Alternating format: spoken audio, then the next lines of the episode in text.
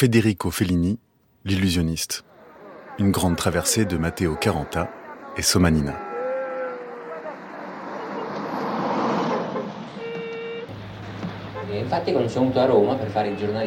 Quand je suis arrivé à Rome pour faire le journaliste, j'avais 18 ou 19 ans.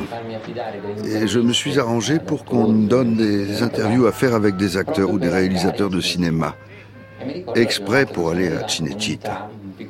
Et je me souviens de la première fois que je suis arrivé avec un tram un petit tram qui partait de la gare, quittait la ville et, traversait des kilomètres et des kilomètres de campagne au milieu des ruines des aqueducs romains. Et au bout de la ligne apparaissait cette espèce de construction qui ressemblait à une clinique, un hôpital ou une cité universitaire.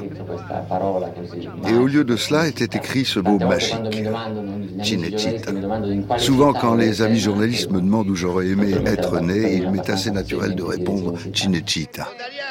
Qui le lampade bisogna mettere sulle torrette, ce ne vogliono tanti. Ditelo al suo Millozza che qua dentro la luce non basta mai. Cinecittà. Le mot fait rêver.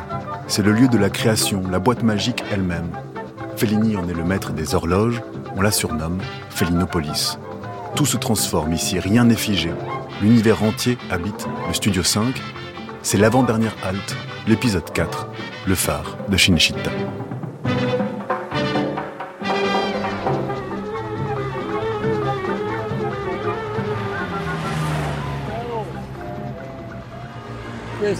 Et ça, c'est Cinecittà. Antonio Spolettini. Pour moi, c'est l'entrée dans le monde du cinéma. Si tu entres ici et que tu rêves le cinéma, tu entres au paradis des rêves. Parce que le cinéma, c'est un rêve. Entrons maintenant. Avec moi, on peut entrer. Et ils me font entrer parce que j'ai un certain âge.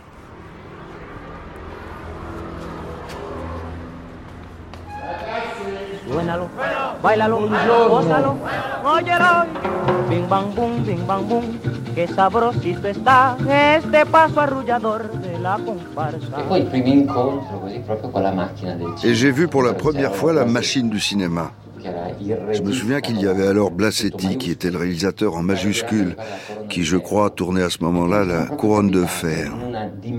Et donc, je me suis retrouvé dans une dimension du cinéma très italienne, avec des figurants habillés en antique romain, des grands décors, des colonnades, des temples, des escaliers en marbre, bref, une espèce de covadis en carton, un baignure de province.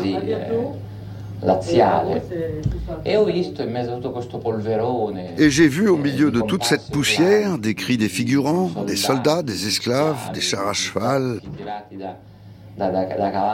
J'ai vu se lever au-dessus de cette marée humaine le bras d'une grue.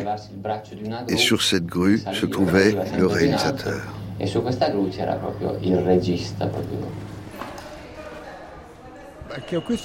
Voilà, c'est le bar qu'ils viennent de rénover. C'était le point de rencontre de gens qui faisaient du cinéma. Machinistes, électriciens, maquilleurs, figurants, tout le monde.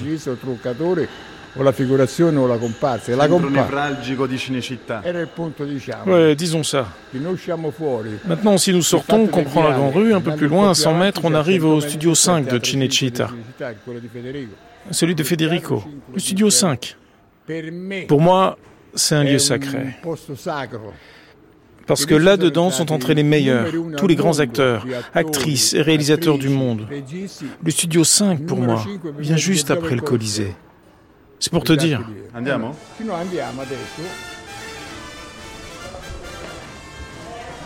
Christian, Christian, fammi qualche foto dell'interno dei vagoni. Ecco, hai fatto? Adesso vai laggiù, fai qualche totale, da laggiù in fondo. Ecco il trambetto che portava a Cinecittà. Quante volte l'ho preso? Tonino, ma tu la prima volta che sei venuto a Cinecittà, quando è stato? È nel 38. La prima volta c'era il commendatore, c'era il tram a cavalli. Oh, ma spiritoso, che vuoi essere cacciato?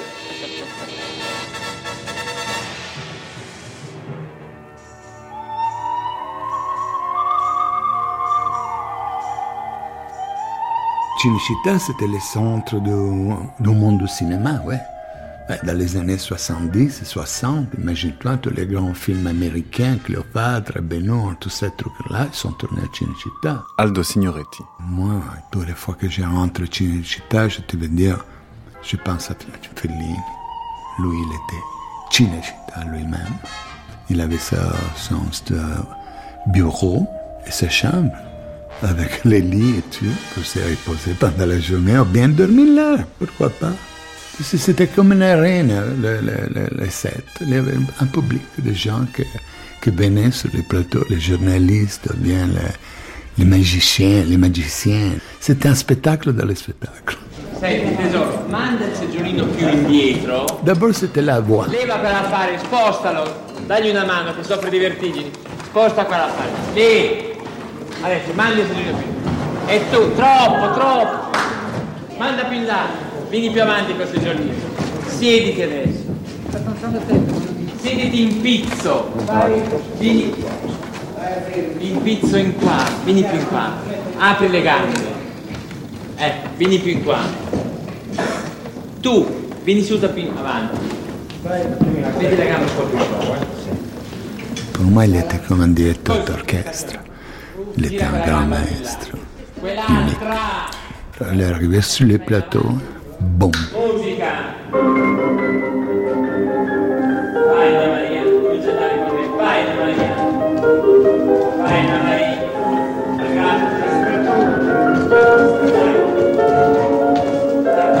Vai giù, Maria, giù, giù. Scena 67, 21 seconda. Vai Maria Luisa, musica, azione Anna Maria. Comincia a andare. Vai Anna Maria. Cinecittà a été créé en 36-37 Gérald Morin par Mussolini pour faire en sorte de la propagande comme le faisait euh, Goebbels en, en, Allemagne.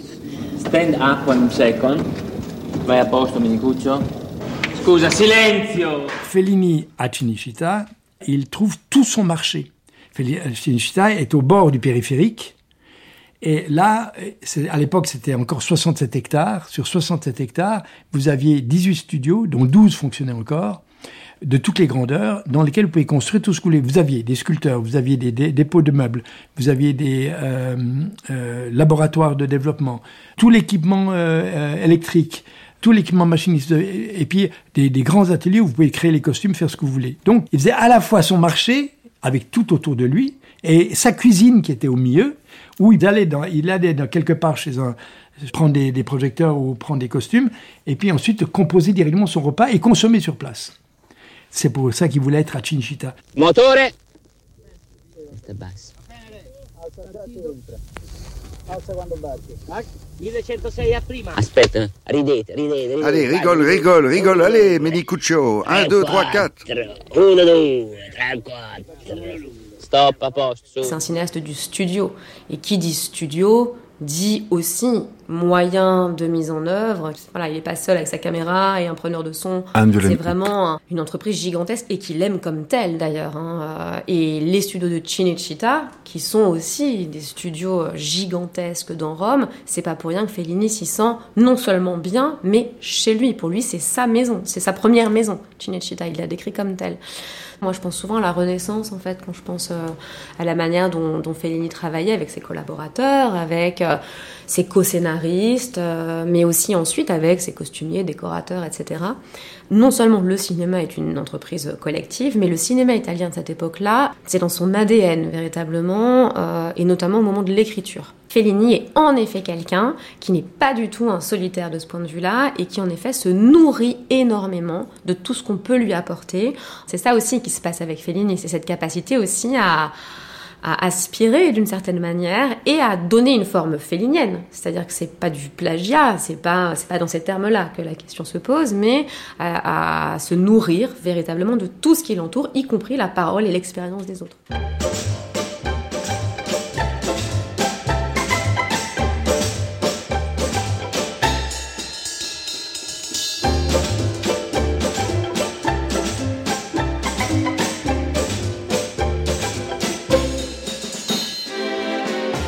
Siamo qui a Via Veneto e a pochi chilometri. Allora ci sono i sostenitori del Nous sommes ici à Rome. La rue Veneto est à quelques kilomètres d'ici. D'un côté, les défenseurs du cinéma vérité iraient à Via Veneto et ils filmeraient la Via Veneto. Ils filmeraient le réel. Toi, dans la Dolce Vita, la rue Veneto, tu as souhaité la refaire ici, au détail près. Tu ne veux pas aller en Amérique parce que Broadway, tu préfères la refaire ici.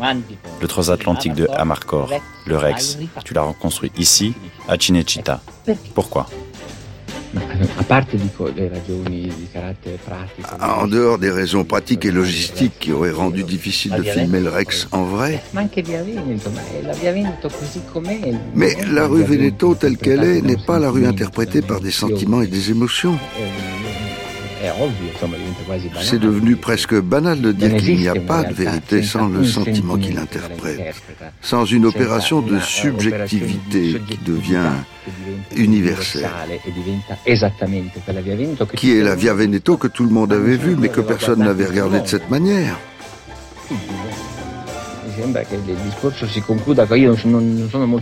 Je ne suis pas très fort en citation, mais quelqu'un disait que le seul réaliste est le visionnaire, puisqu'il est témoin de sa propre réalité émotionnelle. C'est ça l'unique vérité.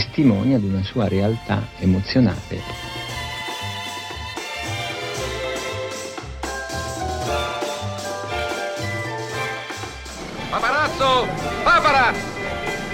Vieni, andiamo con mio padre. Dove andiamo? Vieni. Oh, dovremmo far servizio oh, prima di lavorare. Oh, ho capito, qui si paga tutto insieme, sì, sì, va bene. Paparazzo, svelto, salta in macchina. Papà, vieni da questa parte. Cammina, eh. Andiamo al cia cia cia.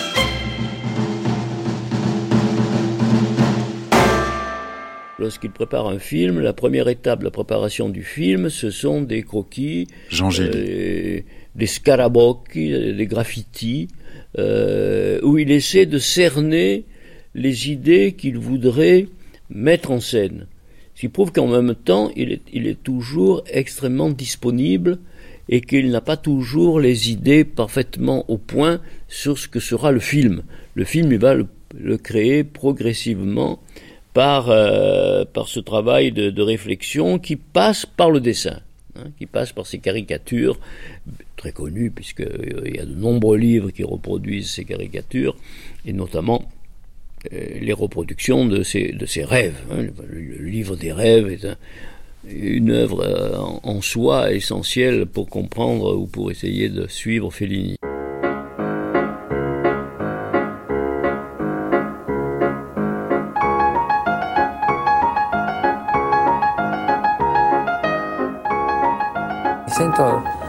Una spinta che mi aiuta Il y a quelque chose qui me pousse à aider les machinaux, à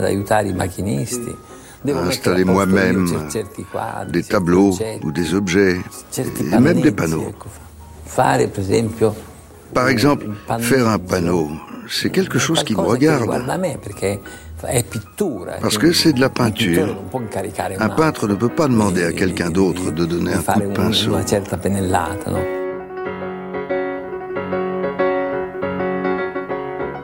Ces films, que ce soit du noir et blanc ou de la couleur, c'est des films qui sont faits comme des tableaux. Et qui sont faits d'une manière très impressionniste. Donc c'est pas calculé où chaque chose est bien à sa place. Chaque chose est à l'intérieur d'un sentiment. En général, ce qu'il fait, il est avec le scénariste, il, il, donne des idées, etc. Eux donnent des idées aussi, et c'est eux qui écrivent. Lui, il écrivait peu. Puis ensuite, le lendemain ou deux jours plus tard, ils reviennent avec ce qu'ils ont écrit, ou ce qu'il a écrit quand il y a un Et puis à ce moment-là, ils se remettent à parler, ils avancent comme ça, pas par pas, recorrigeant ce qui a été écrit, ils avancent. Donc, c'est une période relativement tranquille, où il fait d'autres choses en attendant, mais en même temps, il mature les choses. Il, il dessine tout le temps. De toute façon, il dessine quand il est au téléphone, et il dessine quand, quand il s'ennuie au restaurant, euh, il dessine sur des, des nappes, euh, des tables. Alors, certaines fois, c'est des dessins sur les gens qui sont autour de lui, sur ce qui se passe. D'autres fois, c'est sur euh, les rêves. D'autres fois, c'est sur des personnages qu'il a envie de mettre dans le prochain film. C'était impossible de travailler à partir du scénario parce qu'il n'existait pas un scénario. Nicolas Piovani. Quand on commençait à travailler, il y avait un très petit scénario, 3-4 pages, et qui n'était pas gardé, qui ne correspondait pas à ce qu'on a pré-tourné. Et on était obligé de travailler sur, sur toute la boîte magique qu'il construisait avec euh, euh, les sons, les mots, les, les, les vents, les clochers, les, Brusio, je ne sais pas comment on dit brusio, c'est les, les, mots qu'on ne comprend pas trop, qui sont en deuxième plan, qui on, écoute quelqu'un qui passe et dit... Oui, il travaillait là, sur ces brusio. C'était aussi une musique. Basta! Non si beve prima della minestra. Sì. Non si deve bere. Ma dov'è che è scritto? Si gonfia lo stomaco, scritto sulla domenica del Les personnages de, de Fellini qui sont les acteurs de cette illusion, Stéphane Marty nous donne, sont tous d'abord dessinés, caricaturés. On a on n'a pas énormément de dessins, mais on en a quand même 200. La caricature chez lui et le, la peinture, quelque part, parce qu'il y a des caricatures très élaborées avec euh, des techniques mixtes. Fellini peint caricature. Ensuite, on passe au casting. Et vous vous appelez comment? Armando Brancia de Naples, né en 1917. Je suis acteur, théâtre, télévision. Cinéma, j'en ai fait très peu. Vous voudriez en faire plus? Oui, j'aimerais bien, mais le faire bien. Disons d'un certain niveau. Et vous savez ce qu'il vous faudrait? Il vous faudrait un kyste. Un kyste? Où ça? Ici, sur la tête. Voilà, comme ça. Euh, si ça vous semble opportun. Oui, oui, oui, oui, indispensable. Voilà, comme ça. Regardez. On était allé au restaurant de Cinecittà et moi je lui demandais comme elle voulait un, un, acteur sur la nappe de la table. Il a commencé à faire des trucs incompréhensibles. D'abord, boum, boum, boum, tout, tout, tout, tout. Finalement, il y avait un chèvre. Je dis, mais ça c'est un chèvre. C'est une sardine. Il faut que ça comme ça. Donc, imagine-toi la génialité de cet homme.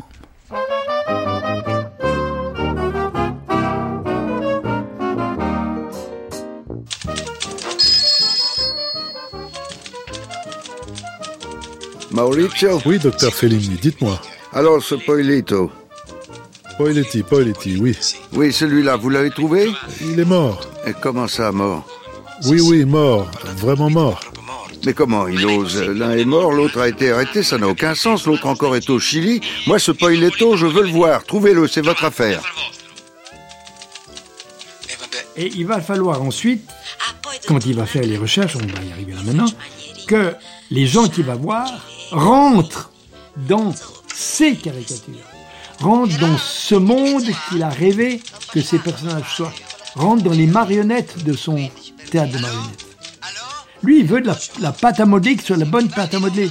Il veut des couleurs qui tiennent. Il veut du vrai rouge, ou il veut du vrai bleu, ou il veut du pastel. Mais c'est lui qui décide la couleur et l'épaisseur de la couleur. Alors donc ça se passait, euh, un petit entretien, il demandait des nouvelles, c'est semblant évidemment. Mais, donc chacun sortait avec l'impression qu'il avait conquis Fellini et chaque personne avait laissé une photo. Dominique Delouche. Dès que ce, postulant euh, ou figurant acteur euh, avait le dos tourné, il collait cette photo sur un mur du bureau ce qui fait qu'au bout de certain temps, ce, mur était plein, plein de photos. Ça faisait une espèce de, fresque incroyable, monstrueuse, de gueule incroyable, parce que tous, ils avaient leur place. Ça m'inspirait beaucoup. Ils me disaient, voilà, c'est l'enfer, c'est l'enfer. Buongiorno signor, lei è un'attrice? No, non sono un'attrice. Ma è stata convocata? No, non sono stata convocata. Non sono stata convocata? Ah no? Vuol fare una parte nel film? E questo che desidera? Ma no, non voglio fare niente nel film. Ma allora cosa è venuta a fare? Vorrei vedere mostro finalmente. Quale mostro? È il signor Fellini. Il adorait transformer les gens. Donc il choisit des gens, des acteurs qui ne ressemblaient pas du tout à les personnages, mais il voulait que transformer, c'est ce qu'il adorait. Transformation plus importante, c'était Marcello Mastroianni. Lui appelait Marcello Marcellino, Marcellino. Quand il a envie de faire un film, il a, oh, il pense de m'appeler à moi. Euh, généralement, on fait une promenade jusqu'à la mer en voiture, il parle, il raconte. ce qu'il a dans la tête. Euh, peut-être il cherche même de comprendre si vous êtes euh, intrigué par ce qu'il lui raconte. Et c'est fini. Et alors, tout est simple et tout est merveilleux. Parce que vous, le soir, vous rentrez, vous mangez, généralement on reste avec lui. Mais en somme, vous ne devez pas penser au film, vous devez penser à rien. Il déteste les acteurs qui prétendent de penser au personnage, il déteste tout ça, lui. Il préfère les amateurs, et même vraiment des cabots misérables napolitains, parce qu'il est intéressé à la, à la gueule, surtout. Alors le matin, quand vous arrivez, c'est simplement vous dire, Federico, qu'est-ce que je dois dire? On était dans la salle de maquillage et il m'appelle, me dit Aldino, tu sais, je vois Marcello comme moi. Je dis comme un maestro Je n'ai pas compris. Oui, comme moi. Les mêmes cheveux, les mêmes allures. Hmm. J'ai dit ok, d'accord, on va essayer. Donc je vais dupliquer votre, votre look de, de cheveux. Ma chi altro c'è dentro? Indovinalo un po'. Eh? Voilà No, ma che bella sorpresa Un autre gros menteur Ah, lui, c'est vrai, tu peux le dire. Marcello Tu es encore plus beau, Mandrake Je vous demande pardon. Merci. Attends un peu, toi, s'il te plaît. Les cicatrices, où sont-elles? Et quelle cicatrice C'est qu'on m'a encore raconté un gros mensonge. Parce qu'il m'avait dit, on t'a fait au bas mot trois liftings.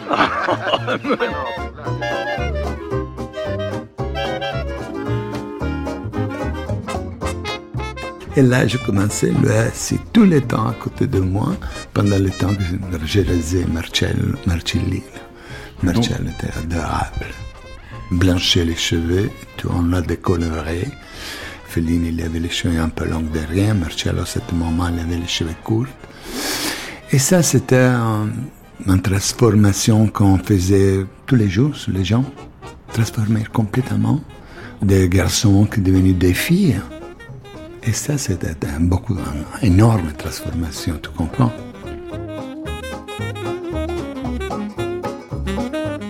Non. Je n'ai jamais eu de problème avec les acteurs, même les plus forts tempéraments, avec les actrices les plus fantaisistes, avec les divas. Je n'ai jamais eu de problème. D'abord parce que j'aime les acteurs, je les ai toujours aimés. Ils me sont sympathiques. J'adore leur aspect infantile, puéril, leur extroversion, leur vanité de pan, leur vice. Psychologiquement, je suis fasciné par les acteurs. Et puis c'est une collaboration. Les marionnettes sont contentes d'être des marionnettes, si le marionnettiste sait faire le marionnettiste.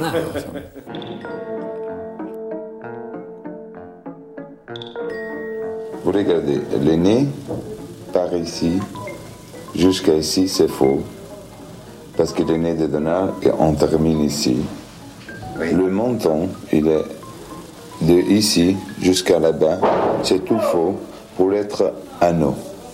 Parce que Donald, il n'avait pas anneau. Aussi, nous avons coupé un 7 cm de cheveux de ici jusqu'à ici.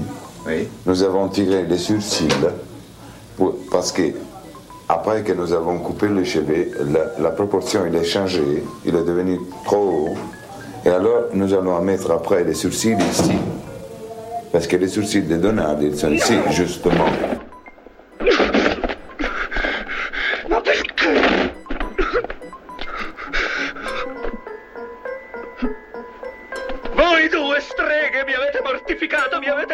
C'est 4 heures de maquillage pour Donald Sutherland pour devenir le Casanova de Fellini, qui est en fait une liquidation du mythe du séducteur vénitien. 4 heures de maquillage pour entrer dans la figure d'un espèce de Casanova lunaire, impuissant. Et c'est en cela qu'il est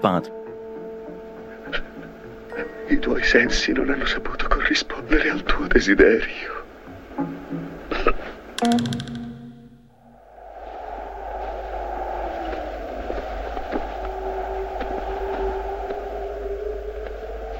Vous imaginez qu'il va à Venise pour tourner Casanova, il va dire aux Vénitiens que je peux pas tourner Casanova à Venise. Pourquoi? Parce qu'on n'avait pas assez d'eau. Et les pauvres Vénitiens qui ont des marées énormes, mais comment? L'eau que je veux, c'est pas de l'eau, c'est de l'air et de l'eau, c'est des ventilateurs qui vont lever des vagues, des vagues d'air, des vagues plasmatiques qu'on ne voit que dans les rêves. Et puis en fait, il va refaire la mer à Rome, euh, dans le théâtre 5. Et moi, cette mer, je l'ai vue. On, arrive, euh, on s'est presque pincé pour voir si on était vraiment dans la, dans la réalité. Il nous dit, siamo tutti benone. Et là, il demande l'ordre aux ingénieurs, il dit en, en, en italien bilico, ça veut dire vérin. Et puis en fait, on a fait une conférence de presse sur des vagues. Euh, avec des ventilos qui faisaient lever des plastiques et puis on était euh, on avait du gîte euh. il y avait le, camérière il tenait les verres de champagne pas que ça tombe. C'est ça qui l'intéresse. C'est c'est un démiurge quelque part qui refait la mer comme il entend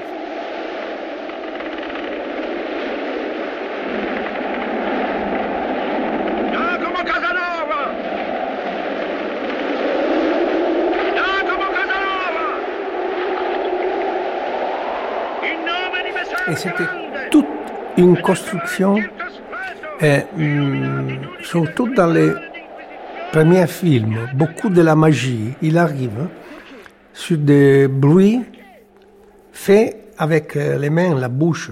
Trois personnes qui étaient là qui faisaient.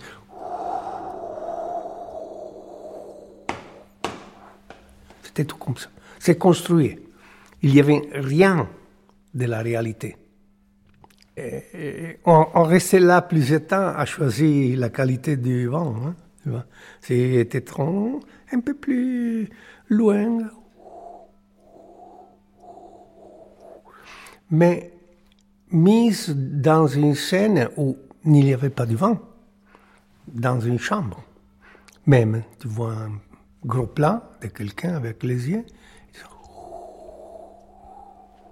Il y a effectivement une manière de euh, Olivier Maillard. de faire figurer, de représenter le monde par la couleur, par la, la, la lumière, mais aussi par la, la transformation d'une sensibilité qui fait que ce n'est pas exactement le monde que nous avons devant devant nous, mais le monde tel que l'a perçu Fellini dans euh, la évoque le navire hein, et la navée va, vous avez ce, ce, cette scène que j'aime beaucoup où on voit deux décantatrices qui sont sur le pont du bateau, qui euh, voient un coucher de soleil dont on voit de manière très évidente que c'est une toile peinte et l'une dit à l'autre c'est beau, c'est tellement beau, on croirait que c'est faux.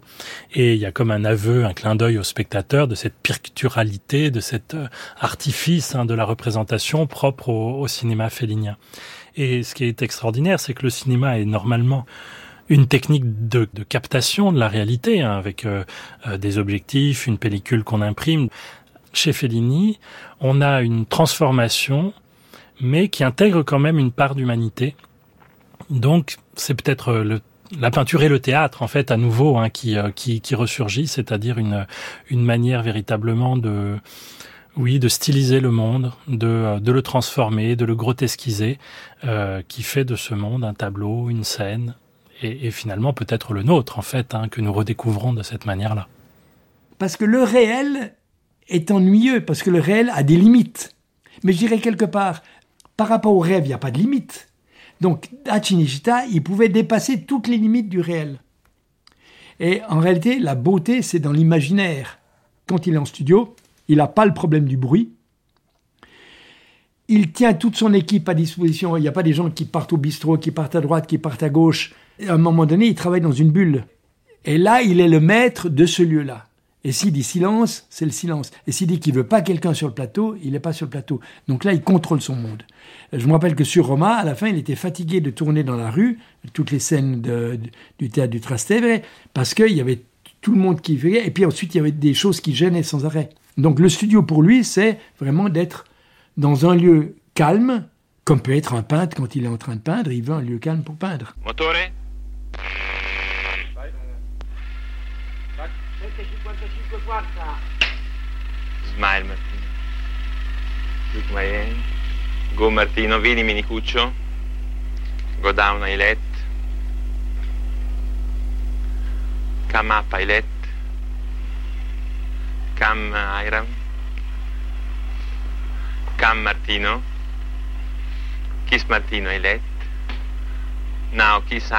Il cinema, Go down, dovendo, essendo tra le forme Puisque espressioni le cinéma est la forme d'expression artistique qui plus qu'aucune autre ressemble à la vie, il a besoin d'une exactitude de respiration, de, de gestes et de comportement.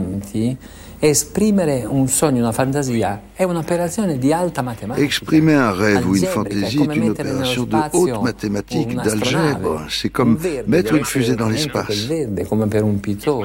Un verre doit être exactement ce verre-là, comme pour un peintre, et une ombre de lumière doit avoir exactement cette coupe-là.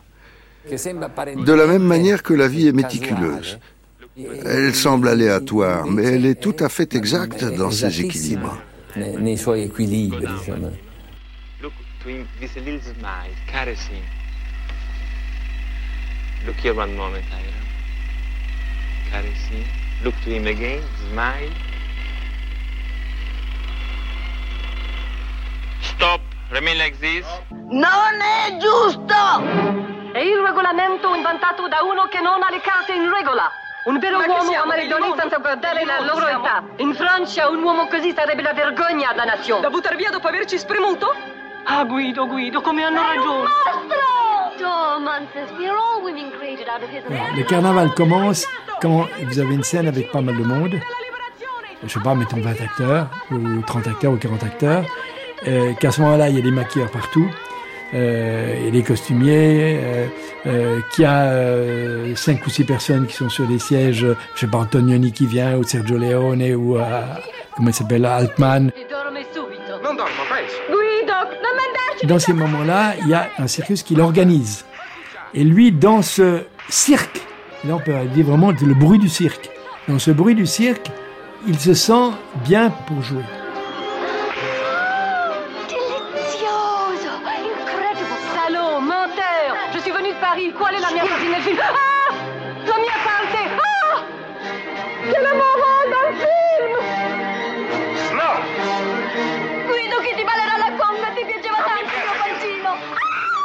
On voit dans son film, il y a ces- des, phénomènes, des phénomènes déjà physiologiques.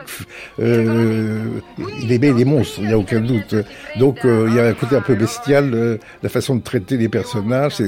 Donc euh, quand, quand les- les gens étaient euh, engagés sur son plateau, c'est le côté caricatural qu'il essayait de pousser. Donc pour cela, il, euh, il avait un côté un peu Monsieur Loyal avec son euh, avec son fouet, euh, et tout le monde s'y prêtait avec beaucoup de- d'engouement. Il y avait il y avait une espèce d'ivresse, il y avait une espèce d'ivresse de plateau euh, créé par lui et auquel adhérait tout le monde. Tout le monde euh, succombait au charme félinien, à cette espèce de, de, de bacchanal, euh, voilà, qui était un tournage de, de Fellini. euh. No, no, no, no, nessuno va via di qui. C'è tempo prima che venga giorno.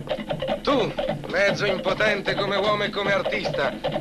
Quando io spegnerò la luce, coraggio, salta il fosso. D'accordo. Questa sera Il refaisait beaucoup, les- justement pour qu'il y ait une espèce de, de côté euh, excessivement euh, électrique, vous voyez, euh, euh, dans la Dolce Vita, ouais, ça, ça, ça, il y avait une espèce de carburation euh, comme ça dans l'atmosphère d'électricité, euh, et tout le monde marchait. Il y avait une espèce, de, je dirais pas que c'était une orgie, mais il y avait, je pense que les gens euh, sortaient de là complètement euh, euphoriques. Bella questa battuta, nuova poi.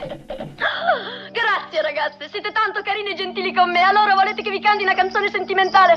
Ma no, è meglio una canzone sexy, era la mia specialità. Ti ricordi Guido? Ti ricordi al cinema Teatro Apollo di Bologna? Te lo Sì, ricordi? me lo ricordo. Ma no, è meglio una canzone allegra. Pa, La revue, hein, la, revista, le music hall, le cirque, les tréteaux, euh, le théâtre euh, populaire de rue, les saltimbanques, euh, tout cela va euh, effectivement euh, nourrir son, son imaginaire et ses représentations. Si vous voulez, c'est vraiment un cinéma bon, qui va aller croissant, éclore dans les années 50-60, à un moment où la modernité va être plutôt perçue, chez Antonioni ou chez Jean-Luc Godard, dans des rapports qui vont chercher à casser le langage cinématographique lui-même par des moyens de plus en plus euh, nouveaux. Chez lui, c'est plutôt un retour en arrière en fait qui va faire sa modernité et un retour à des formes spectaculaires populaires antérieures, donc euh, théâtre populaire, cirque, etc., qui nous replacent très volontiers dans la situation d'un spectateur de euh, oui, de tréteaux, de fêtes foraines, de foires et de, de théâtre populaire.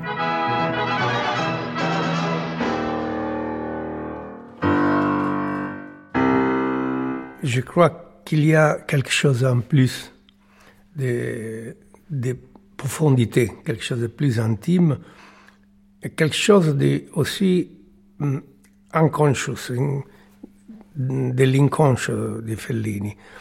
Et, la- sa poésie, sa poétique, c'était pas aristocrate, c'était pas politique. Et les gens, l'humanité, les hommes, les femmes, et pour lui c'était toujours la même chose. Et il n'avait pas trop d'attraction pour la musique euh, plus classique que lui allait sentir comme quelque chose d'aristocrate. Et il avait une grande attraction pour la musique populaire, pour les visages populaires, pour les âmes populaires. Et pour ça, il cherchait toujours un thème qui peut représenter cet regard sur l'humanité. Si on prend un...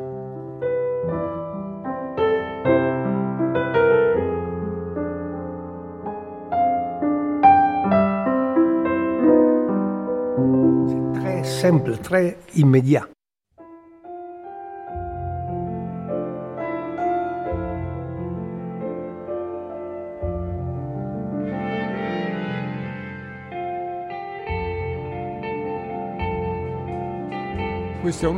Voilà l'un des plus grands studios du cinéma européen. Maintenant, on va entrer par le couloir et je te fais voir l'intérieur du studio. Ah, Si tu avais une caméra, au moins tu aurais pu prendre quelques images, mais bon.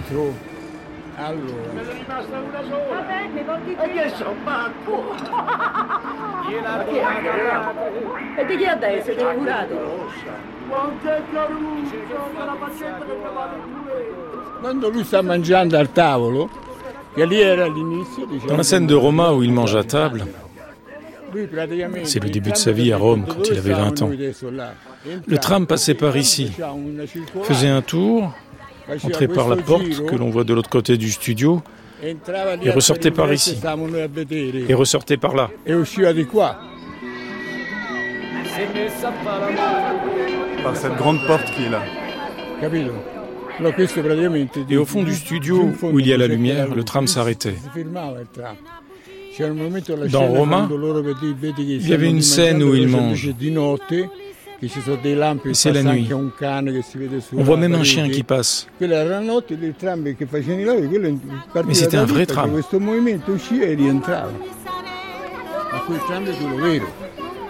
Les roues étaient des dai, Et si tu regardes vers le bas, du côté des palmiers, on a carrément refait en taille réelle le périphérique de Rome. Guarda che te gonfio, sa! Via giù!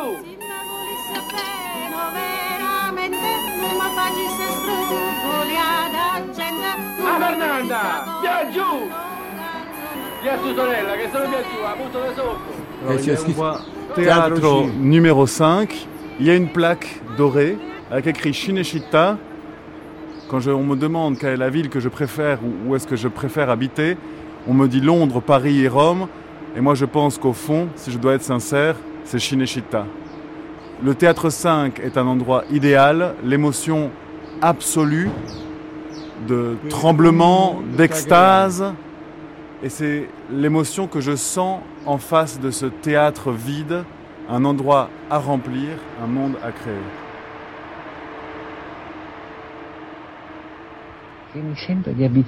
J'ai la sensation d'habiter le studio avec un grand plaisir, presque un sentiment libératoire. Il n'y a rien de plus plaisant pour un cinéaste que de se promener dans son décor vide alors qu'ils sont tous partis.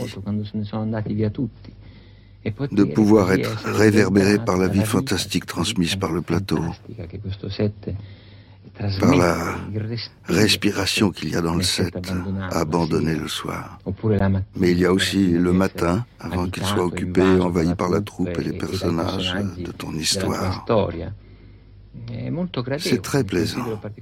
Je me considère très chanceux de pouvoir jouir de manière oh, enfantine, fantastique et, et narcissique de cet aspect du cinéma. Aspetto del cinema che ti dico si identifica qui, je le dis, s'identifie tellement à ma vie que je ne réussis pas à prendre du plaisir dans la vie hors du cinéma. Et c'est un autre aspect de moi-même, névrotique et délirant.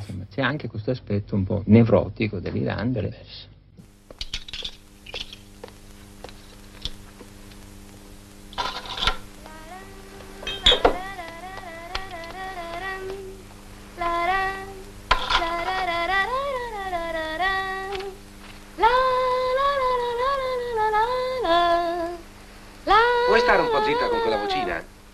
Quand on a des, soit lui-même qui a proposé des, espèces de carnets de notes sur ses propres films ou euh, des documentaires sur les, les, tournages de Fellini, on voit effectivement quelque chose de très euh, débordant, euh, joyeux, presque presque orgiaque. On voit que le tournage déjà lui-même est une fête par certains aspects. Hein. Il y a quelque chose d'assez extraordinaire, d'une d'une énergie, d'une sorte de grand chaos collectif, qui est ce que veut vraiment Fellini et d'où il va faire naître sa création. Ensuite, euh, sur le, le cinéma de Fellini lui-même et les films tels que nous, nous les voyons comme spectateurs, il y a la fête, ça, mais ça peut être évidemment la, la fête, euh, la fête triste, la fête mélancolique. Il y a aussi beaucoup de lendemains de fête hein, dans ces dans ces films, euh, dans la Dolce Vita, dans les Vitelloni. Volontiers, on voit les lendemains de fête, le moment où le, le maquillage a coulé, euh, le moment où l'ivresse se dissipe, et il y a une sorte d'amertume, de, de mélancolie qui peut qui peut surgir euh, et euh, bah, typiquement, la, la, la, fin de la, du carnaval dans, dans les Vitelloni peut faire écho à la, la après le, une des grandes fêtes de la Dolce Vita, quand on voit les, les aristocrates qui vont à la messe, et puis le, les visages un peu défaits, ou la fin du film, d'ailleurs, il y a quelque chose d'un seul coup de beaucoup plus mélancolique. Allora posso rimettere la musica? Eh, sì, sì, certo. Cosa vuole questo pezzo di carta qua?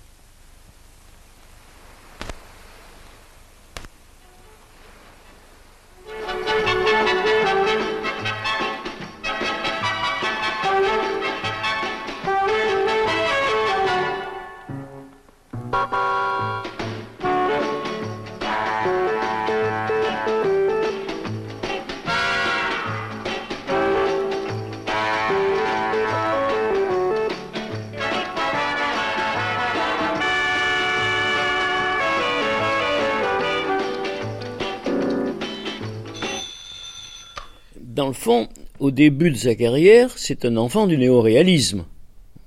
Or, une, des bases euh, stylistiques du néoréalisme, c'était le tournage en décor réel. Il va vers des, budgets de plus en plus élevés, quoi, ce qui signifiait en termes de coûts des coûts infiniment moins élevés. Quand on voit la Dolce Vita et que l'on voit la Via Veneto, quand on découvre le film, on est en 1960, enfin le tournage est en 59, c'est fait de telle sorte qu'on ne voit pas que c'est un décor. On a l'impression qu'on est sur la Via Veneto réelle. Donc il y a au début une recherche d'authenticité qui petit à petit va évoluer vers, euh, au contraire, l'imaginaire, la fantaisie, le baroque même. Donc euh, Fellini prend ses distances, s'éloigne de plus en plus. Ça donnera dans Roma la séquence du défilé de mode ecclésiastique, qui, qui, qui à mon sens, et, le jeu sur les couleurs, l'apparition du pape, c'est certainement un des très grands moments de l'œuvre de Fellini, mais un très grand moment de, l'expression cinématographique, sa capacité à euh, imaginer un, monde euh, qui sort totalement de son invention, de, son, de sa volonté de création, de sa capacité à mettre en place euh, les personnages dans un décor qui a été soigneusement construit. Donc, euh, la, la, façon de travailler de, de Fellini avait quelque chose de fascinant, hein, puisque rien n'est jamais trop beau ou, ou trop complexe euh, par rapport à ce qu'il euh, souhaite rendre visible sur un écran. Tutto può essere Après coup, on peut tout interpréter comme des pauses ou des frictions nécessaires au tournage pour qu'on puisse apporter des changements et des, des enrichissements auxquels on n'avait pas pensé. La première semaine, c'est moi qui dirige le film. Après ça, c'est le film qui me dirige.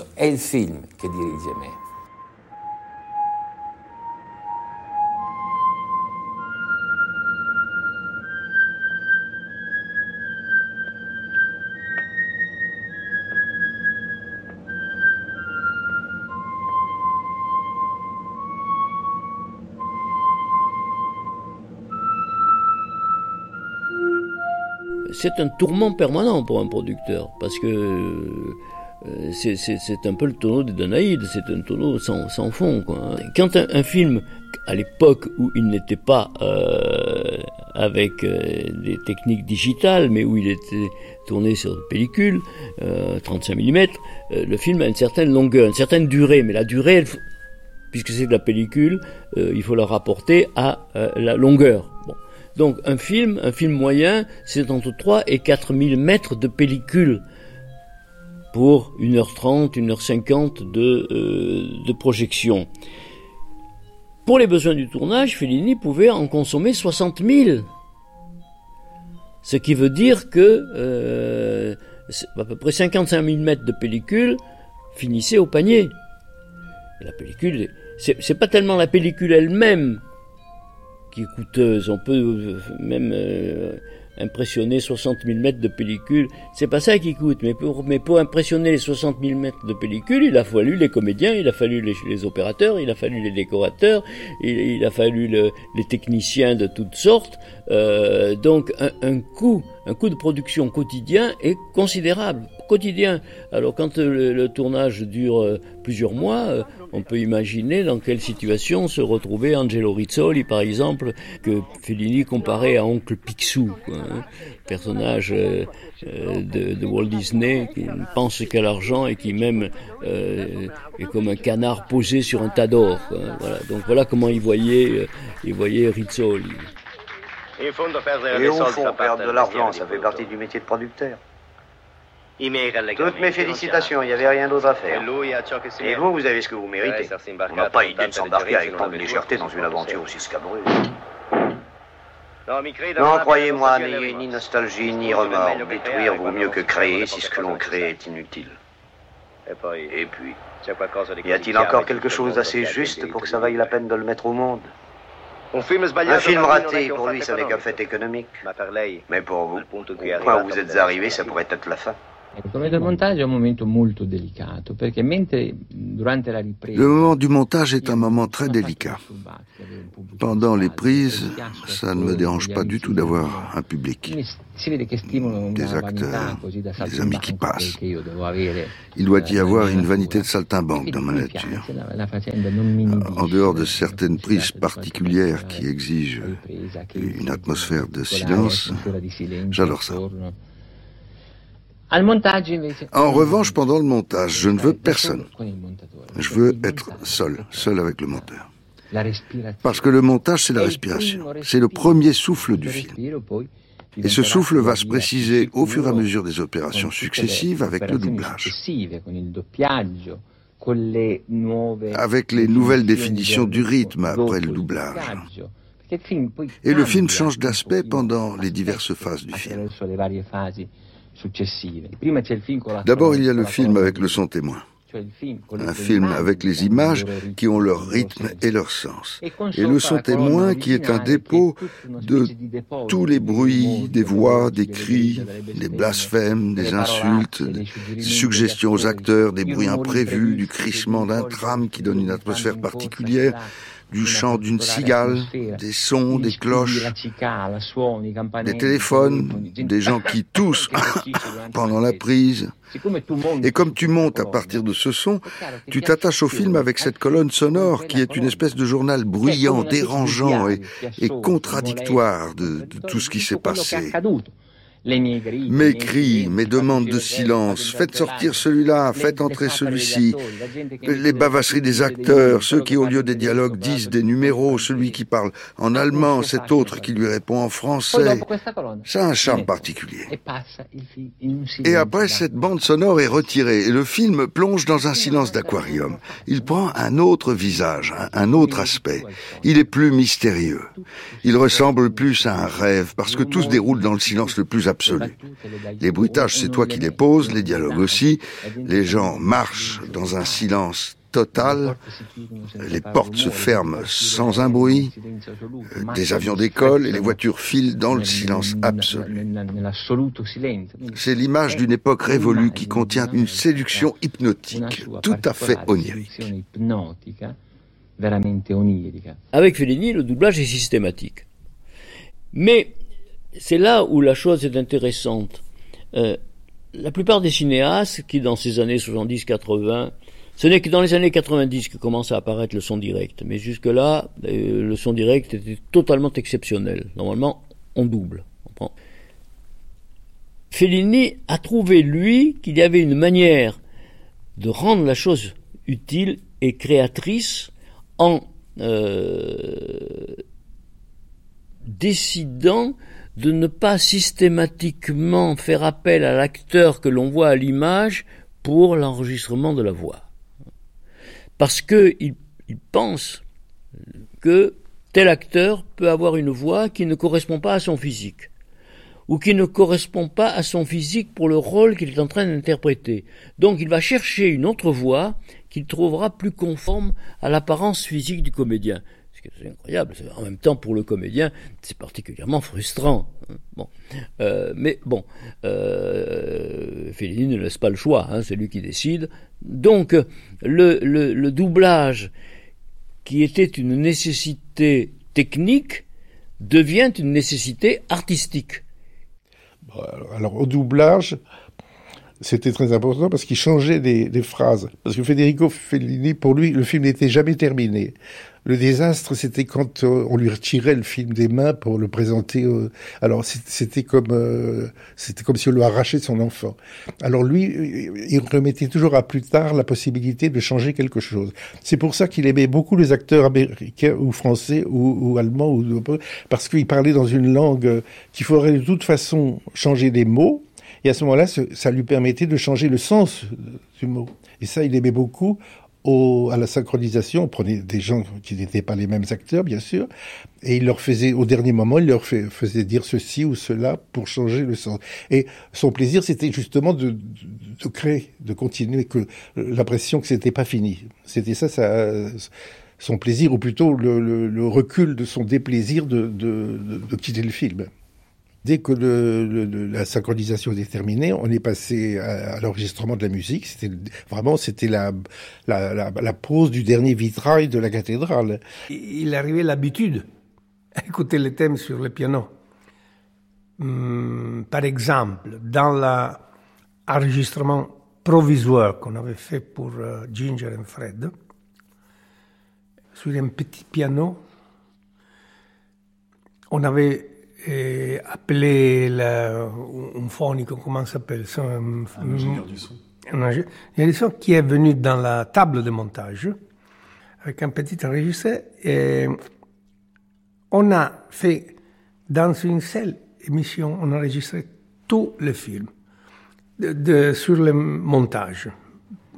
On, a, on allait bobine par bobine, ici c'était, ici c'était, on l'avait fait provisoire. Quand on a fait la musique finale, l'enregistrement final, il a écouté le thème avec l'orchestre et il a dit Oui, mais les provisoires sur le piano, il avait un charme euh, qu'on a un peu perdu. Et il m'a proposé de faire un enregistrement avec le seul piano. Euh, je lui ai expliqué, c'était un piano pas parfait, pas hum, de concert, c'était un petit piano.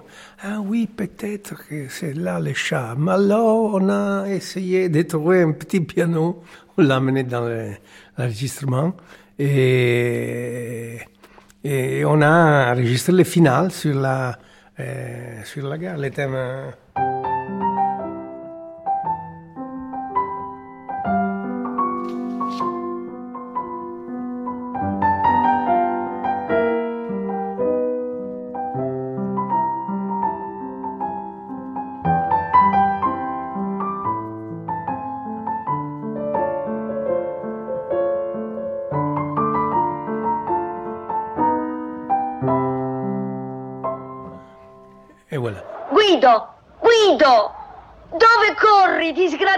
Disgraziato?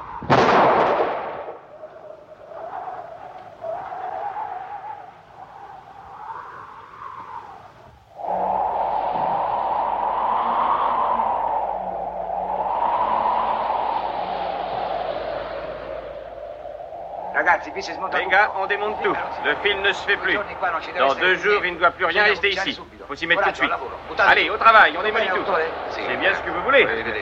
Au revoir à tous. Ci vediamo in un prossimo film. À mon prochain. Espérons-le.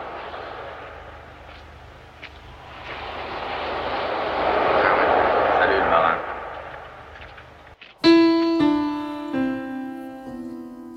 sul ritmo scuro di una danza, piena di sogno e di sapienza. La donna accoglie i suoi ricordi, anche i più stupidi e balordi. C'è in lei una specie di cielo un'acqua di naufragio, un volo dove giustifica e perdona tutta la vita ma scalzona.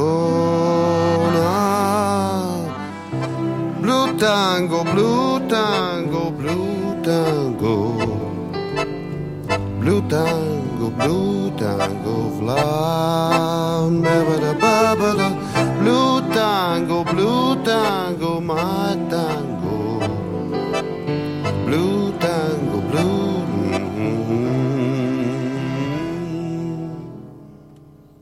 C'était Federico Fellini, l'illusionniste, épisode 4, le phare de Cinecittà. Avec les anciens assistants de Federico Fellini, Gérald Morin et Dominique Delouche, le coiffeur, Aldo Signoretti, le chef de file de figuration, Antonio Spoletini, avec les historiens du cinéma, Anne-Violaine Hook, Jean Gilly et Olivier Maillard, avec Stéphane Marty, président de la Fondation Fellini, et le compositeur, Nicolas Piovani. Dans le rôle de Federico Fellini, Frédéric Pirot. Doublage, Franck Lilin, Antoine Lachamp et Nicolas Berger. Prise de son, Romain Luquins, Pierre Henry, Mélodie Eisman et Olivier Arnay. Mixage, Claire Levasseur. Documentation, Antoine Vuillot et Amise Signoret. Ina, Emmanuel Lucioni.